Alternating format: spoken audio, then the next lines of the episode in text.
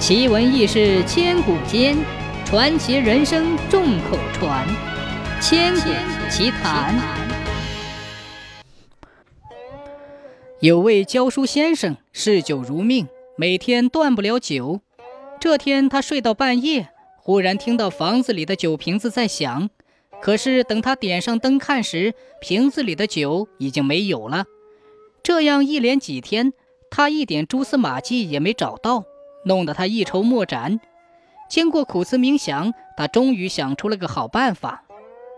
这天傍晚，他把瓶子里都装满酒，用盛粮食的斗把灯一照，就上床睡觉了。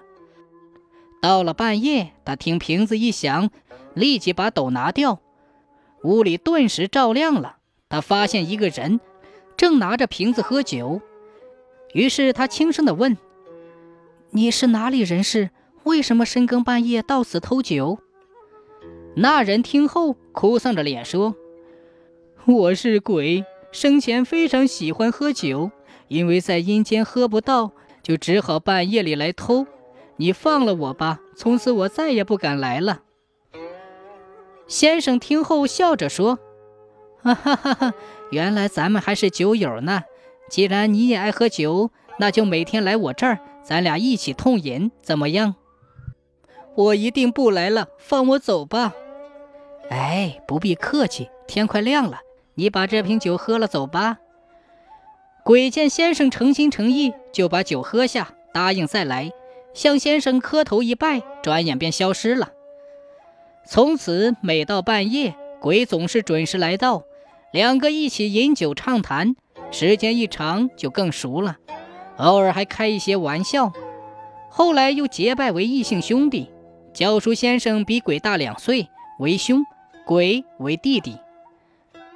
有一天夜里，鬼说：“大哥，我马上要高升了，要到天王庙里去做神，但在上任之前，我必须要找个替身。”教书先生问：“哦，你打算找谁呢？”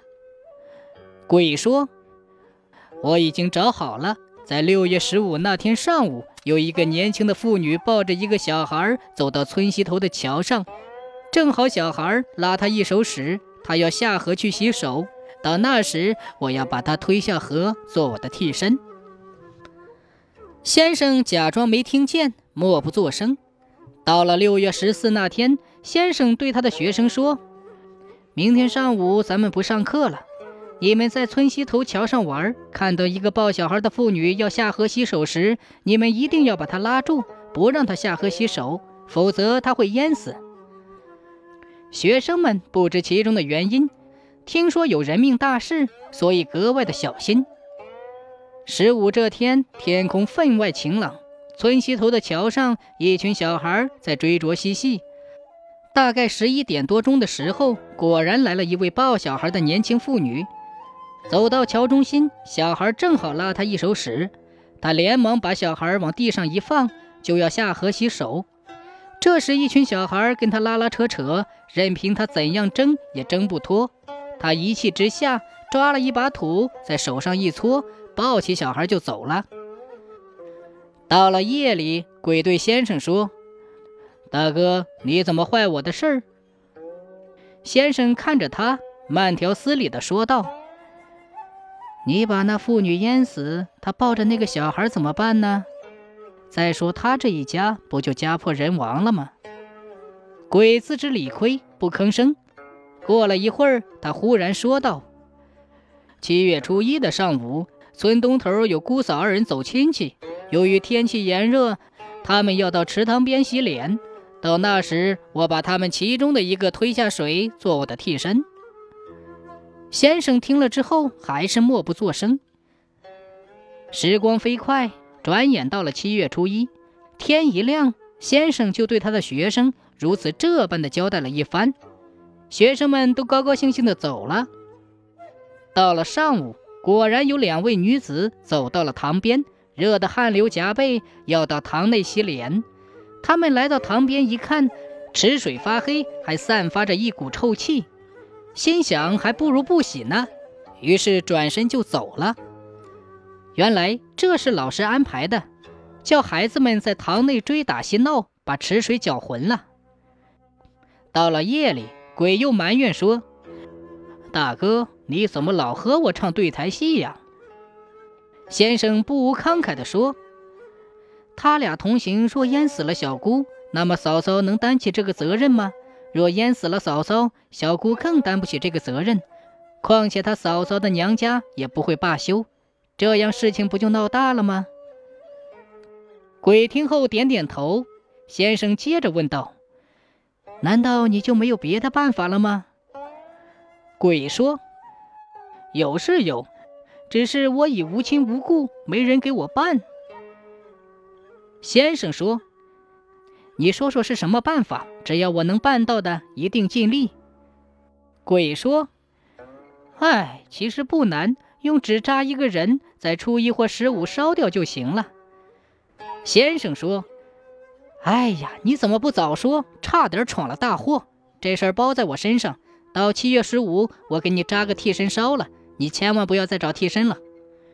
鬼说：“好，如果大哥能办到，小弟没齿难忘。”说着就要给先生磕头。先生忙把他扶起来，说：“不要客气，不要客气嘛。”到了七月十五这天，先生果然扎好一个纸人，穿红挂绿。远看还真像个人，先生把他点着，嘴里默念道：“灵魂上西天，灵魂上西天。”直到烧尽，才满意的回家。到了晚上，鬼就来了。鬼一进门就说：“大哥，真是谢谢你了，明天我就能上任了。”先生忙向他祝贺，随即又摆上了酒菜，真是酒逢知己千杯少。两人一直谈到鸡叫告别，临走时，两人又拜了一拜。鬼伤心地说：“此时一别，不知何时才能相见。其实我真不愿意离开大哥，可我又不能做一辈子鬼呀。大哥，今后如果有事儿，请去天王庙找我。”说罢，二人挥泪告别。一晃两年过去了，到了第三年，天气大旱。庄稼颗粒无收，老百姓到处逃荒要饭，财主更是趁火打劫，搜刮民财。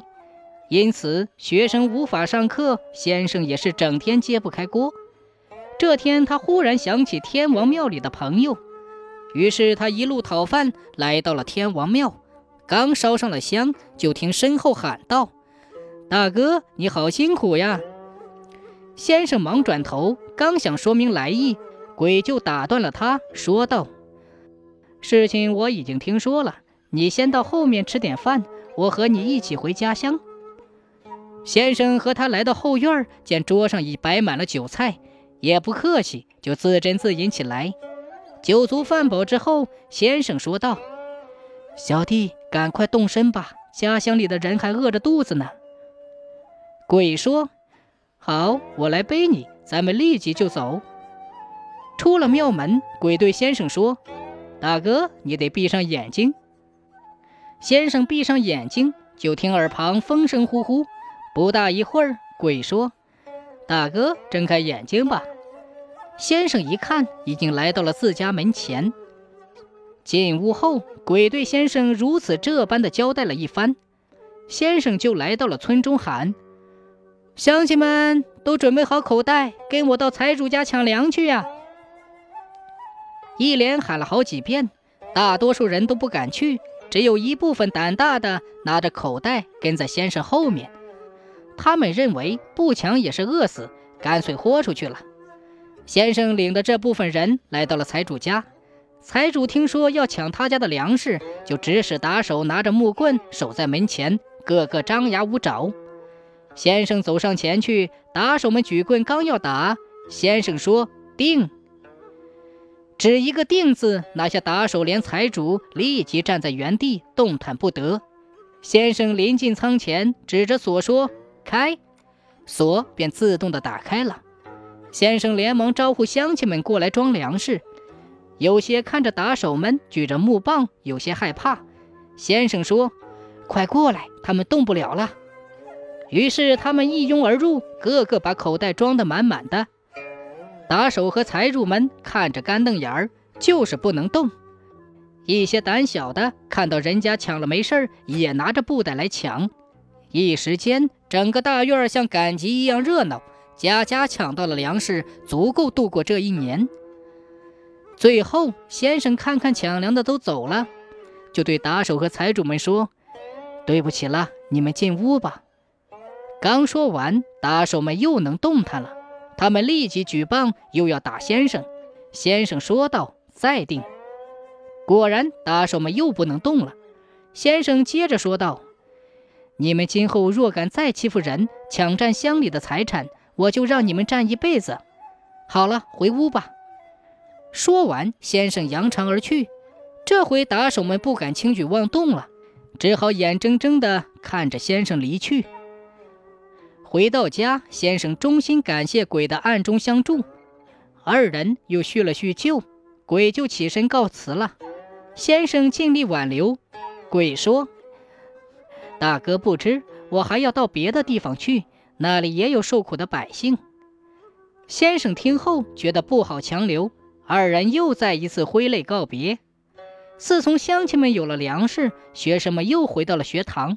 财主和打手们知道先生会法术，所以再也不敢在乡里横行霸道、鱼肉百姓了。